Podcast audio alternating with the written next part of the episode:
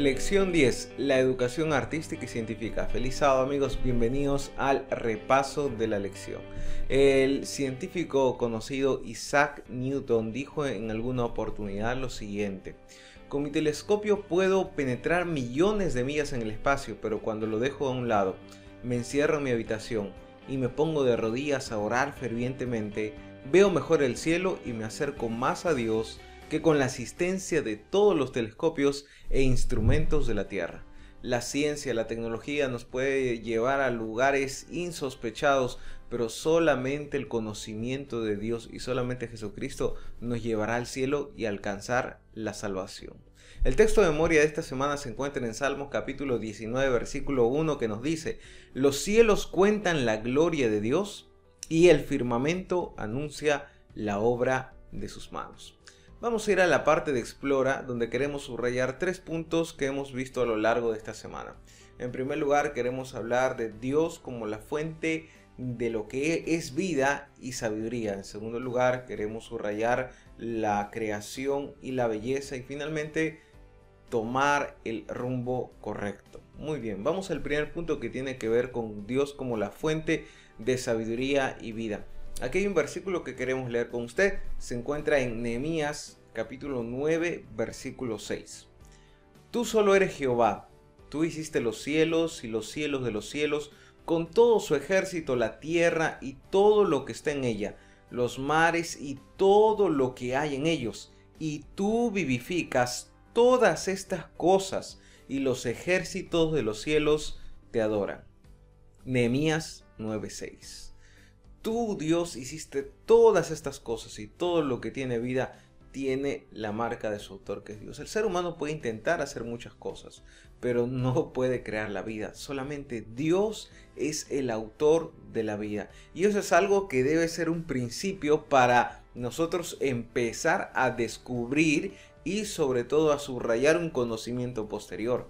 Si algo oh, en la ciencia moderna con lo cual difieren grandemente eh, en lo que nosotros conocemos por parte de la Biblia es el principio de la vida, ¿verdad? Hay numerosas teorías de principio de la vida científicas, pero nosotros tenemos por la palabra de Dios que Dios es el autor y el dador de la vida. En segundo lugar, no solamente Dios es el autor, dador de la vida, pero Él también da sabiduría al ser humano.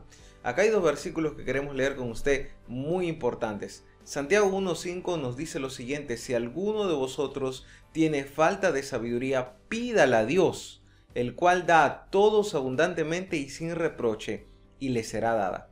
Y en la ocasión en que Salomón asumió la investidura de rey, eh, recordamos ese pasaje hermoso en el cual él pide sabiduría a Dios, y leemos aquí en 1 Reyes 4.29 resultado, donde dice que Dios dio a Salomón sabiduría y prudencia, muy grandes y anchura de corazón como la arena que está en la orilla del mar. Increíble. En primer lugar, Dios es el autor de la vida. Él formó al hombre, Él creó todo lo que tiene vida, pues tiene como principio Dios creador. Pero no solamente Dios dio vida, sino también Dios dio sabiduría y conocimiento.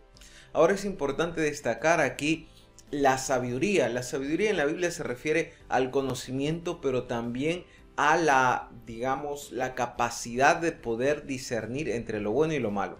Ahora, es interesante notar que Salomón pidió sabiduría y cuando él recibe sabiduría, claro, recibe conocimiento. Cuando estudiamos los escritos de Salomón encontramos mucho conocimiento, inclusive hay libros que él escribió sobre botánica y otras ciencias que no están registradas en la Biblia, pero este hombre, vaya que tenía muchos conocimientos, pero especialmente pidió sabiduría. Y usted recordará aquella escena en que dos mujeres lidiaban por saber, este, o bueno, por la pertenencia de un niño.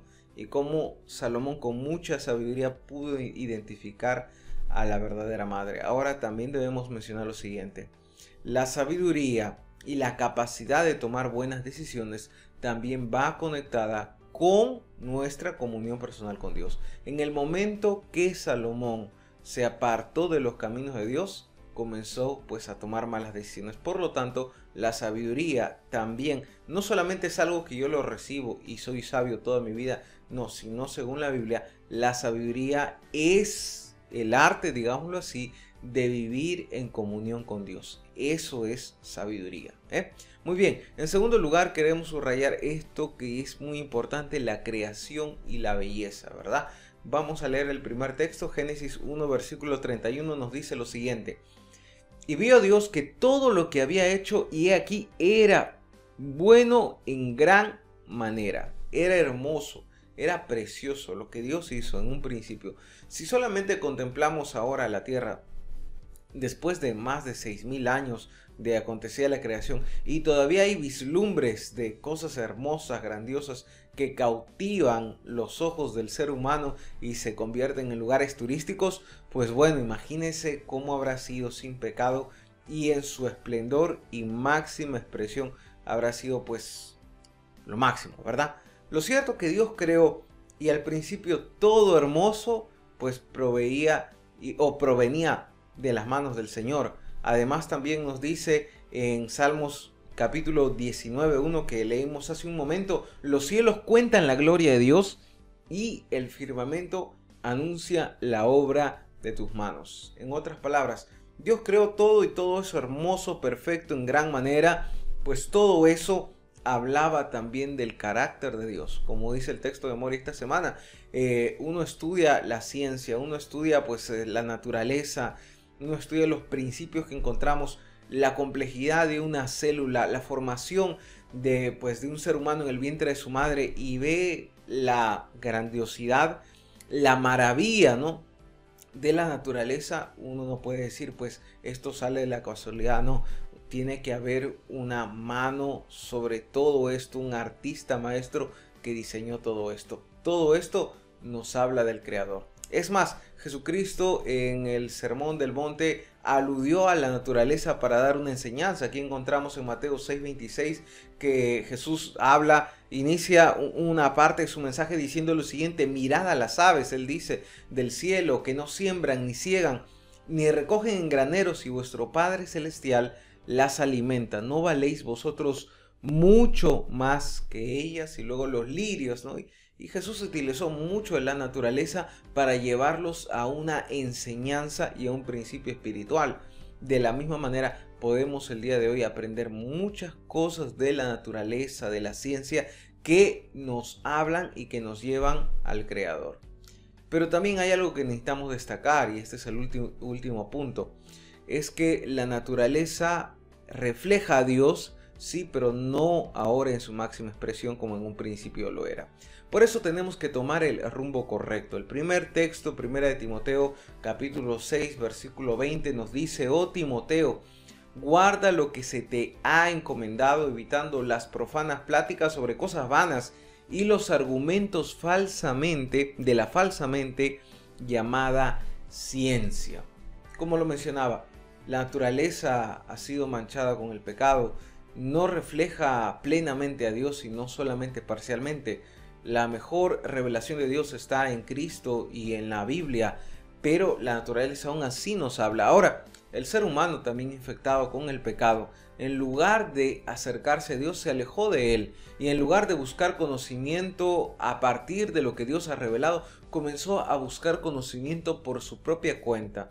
Y es ahora donde vemos muchas teorías, mucha ciencia que en lugar de ser ciencia eh, se convierten en, eh, podríamos decir, en mitos, en, como le dice, vanos argumentos, que lo único que hacen es poner tropiezo en el acercamiento del hombre para con Dios. Entonces, advierte Pablo y dice, ten cuidado con muchos argumentos, con muchas ideas. Es más, en Romanos también vemos cómo el hombre, en lugar de acercarse al creador de las cosas, comenzó a adorar la creación y exaltar su conocimiento y la ciencia. Y eso como advierte Pablo, dice, ten cuidado de eso porque es muy peligroso. Además podemos leer también eh, Primera de Juan capítulo 2, 15 al 16 que nos dice, no améis al mundo ni las cosas que están en el mundo. Si alguno ama al mundo, el amor del Padre no está en él, porque todo lo que hay en el mundo, los deseos de la carne, los deseos de los ojos y la vanagloria de la vida no proviene del Padre, sino del mundo. Es clara la palabra de Dios, dice, no améis al mundo. Ahora, yo recuerdo que alguien decía, Pero Dios creó el mundo y hay que cuidar el mundo y dice, y si alguien destruye esta tierra, Dios lo destruirá. Es interesante, claro, hay que cuidar el mundo. Una cosa es cuidar, respetar y otra cosa es colocar a la ciencia, naturaleza y todo lo que nos rodea por sobre el lugar que le pertenece a Dios. Está bueno estudiar, está bueno investigar, pero todo eso tiene que estar en armonía con lo que principalmente Dios nos dice.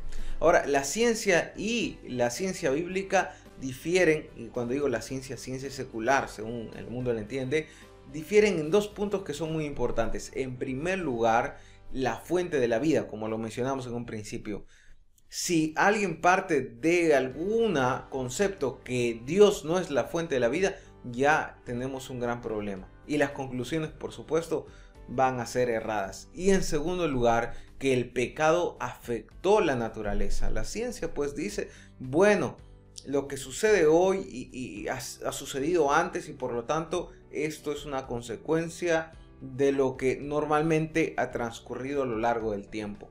Pero la Biblia claramente nos enseña de que hubo un antes y un después del pecado. Es decir, cómo los animales interactuaban no fue la misma manera que interactuaban antes del pecado que después del pecado. La ciencia anula esa barrera, no esa diferencia, ese, ese hito, no lo ve, lo ve todo como plano. Por lo tanto, puede llegar también a conclusiones equivocadas. Bueno, finalmente nos dice Filipenses capítulo 4, versículo 8 lo siguiente. Por lo demás, hermanos, todo lo que es verdadero, todo lo honesto, todo lo justo, todo lo puro, todo lo amable, todo lo que es de buen nombre, si hay virtud alguna, si algo digno de alabanza, en esto pensad. Hay mucha ciencia y hay muchas cosas que pueden ser bellas, atractivas a la mente y a los ojos pero no necesariamente son buenas. En un principio todo lo bello, todo lo hermoso era bueno, provenía de Dios. Ahora no podemos decir que todo lo bello, todo lo hermoso sea bueno necesariamente. Hay ciencias que pueden ser muy atractivas, teorías por aquí, por allá, que pueden hacer que la mente del ser humano pues comience eh, pues a crecer en el sentido de, cautivar su interés y a desarrollar eh, digámoslo así, más conocimiento, haciéndose preguntas y tratando de buscar respuestas, pero no necesariamente nos van a llevar a un buen camino. Es por eso que la lección de esta semana advierte claramente que hay algunas cosas en las cuales como cristianos deberíamos mantener un margen y deberíamos tener mucho cuidado. Así que, ¿cuál es la regla? Todo lo que sea bueno, todo lo que sea de buen nombre, si hay virtud alguna, si algo bueno en todo eso hay, pues en esto pensar, en esto ocupar nuestra mente. Vamos a algunas preguntas de reflexión. Tenemos aquí tres preguntas para reflexionar en nuestra unidad de escuela sabática. Número uno, ¿cuál es el resultado inevitable para quienes se niegan a recibir sabiduría de Dios? Solamente hay una fuente de verdadera sabiduría y esa es Dios. ¿Qué resultado tiene aquella persona que en lugar de buscar sabiduría de Dios, busca sabiduría en otro lugar. En segundo lugar, ¿qué podemos aprender sobre el carácter de nuestro Creador al contemplar la belleza de la naturaleza? ¿Qué podemos aprender de nuestro Creador? En tercer lugar, todo lo que tiene belleza es bueno. Argumenta tu respuesta. Y finalmente vamos al punto 4, al crea el desafío, ¿verdad? En primer lugar, orar todos los días. Recuerda, todos los días busca al Creador cada día de mañana. En segundo, lugar, leer todos los días la Biblia, estudiar diariamente nuestra Biblia, nuestra lección de escuela sabática, buscar sabiduría, buscar conocimiento de lo alto. Y en tercer lugar, recordemos compartir. El argumento más poderoso es una vida transformada. Recuerda, si tú quieres convencer a alguien, es posible que tus argumentos, por más sólidos que sean, no sean escuchados, pero el argumento de una vida transformada, que está en armonía entre lo que predica y lo que es como persona, es un argumento muy poderoso. ¿eh? Comparte esperanza, vive la esperanza. Querido amigo, que Dios te bendiga, que tengas un feliz sábado y que cada día podamos fundamentar nuestro conocimiento en la palabra de Dios y pedir sabiduría a nuestro Creador. Un feliz sábado. Dios te bendiga.